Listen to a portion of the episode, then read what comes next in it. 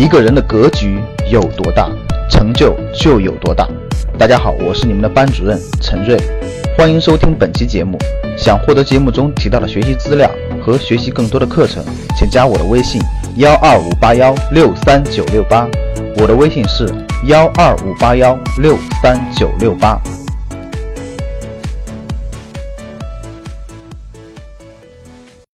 今天呢，我们来讲一下最近比较火的区块链。那么区块链到底是什么呢？咱们用特别简单的话说，就是一种记账方式，全民都可以参与。它的技术保证了绝对的公开公正。换句话说呢，区块链技术是指一种全民参与记账的方式。每一个系统背后呢，都有一个数据库。我们可以把数据库看成就是一个大账本。目前呢，是各记各自的账。那么区块链好处到底是什么呢？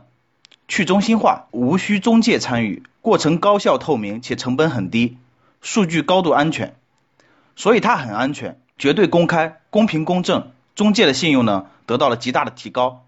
区块链技术是比特币或者其他很多虚拟货币的运营基层基础。换句话说，比特币是区块链技术的一种应用。谁抢到了第一个被认可的记账，就是记得又好又快又正确的账本，就是我们经常说的挖到了矿，然后就给这个人一些奖励。虚拟货币，尤其是比特币，在这个环节就诞生了。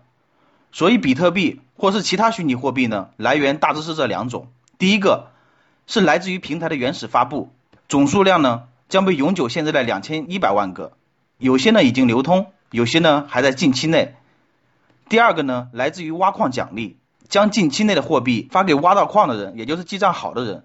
所以才有了挖矿这一形象的说法。具体的奖励规则呢也很复杂，在这里呢咱们今天呢就不展开了。既然区块链技术那么好，比特币也没有什么安全性的大问题，那为什么我们会说区块链技术是好的，比特币是这个技术的一种应用，但是不等于比特币投资是好的。二零一三年十二月五日，中国人民银行发布了关于防范比特币风险的通知，央行在这一通知中称比特币不是货币。只是一种虚拟商品。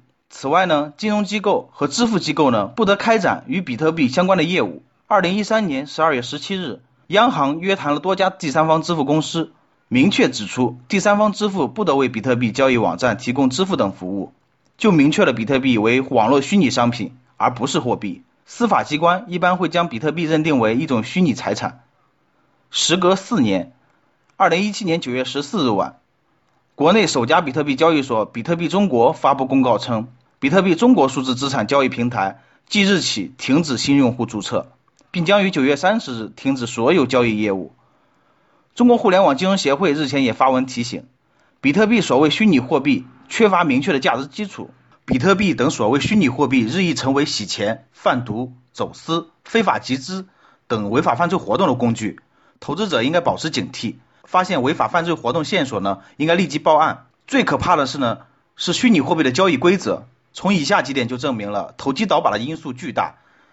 有很多虚拟货币，尤其是比特币平台，共同点都是：第一，大部分不是国内的公司或者平台；二零一八年出现的少部分，可能也是游走在政策的擦边球上。第二个是每日的涨跌幅，没有涨停跌停限制，可以一天涨十倍。也可以一天跌去百分之九十九点九九。那么请问，为何我国的证券市场都要做正负百分之十的振幅限制呢？是故意限制市场，还是说为了保护还不够成熟且到处都是投机者的市场？第三个呢，是没有交易时间限制，二十四小时全天候交易，全年无休。这是区块链技术提供的安全、便利、公开带来的副作用。那么请问，为何我国的证券市场？一周交易五天，每天也就是四个小时，是故意限制市场呢，还是说为了保护还不够成熟且到处都是投机者的市场呢？第四个是 T 加零交易，那么请问为何我国的证券市场都要做 T 加一的交易呢？是故意限制市场呢，还是说为了保护还不够成熟且到处都是投机者的市场呢？第五，还有一群虎视眈眈的恶狼围绕在交易平台，就是您是不是没有钱？我来大把大把的借贷给您，这种场外配资。而我国证券历史上有多少人因为借钱投资而跳楼，已经不用再过多的赘述了。所以呢，投机倒把的因素在这类交易平台中简直是巨大的。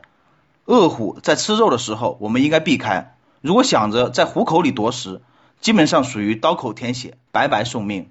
以上呢说了这么多，可能有听众还会问，可是我们还是看不懂呀。看不懂，那就对了，看不懂的就别碰。还记得咱们格局投资的三大天条吗？第一，绝对不要借钱投资；第二，坚持长期持有；第三，对自己的行为负责。所以，市场有风险，投资需谨慎。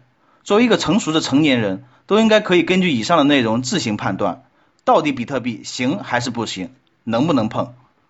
拥有掌控金钱能力，最好就是现在。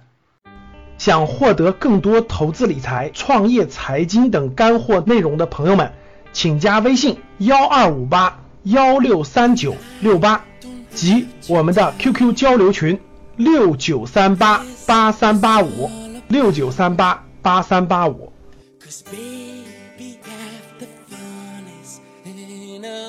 Figure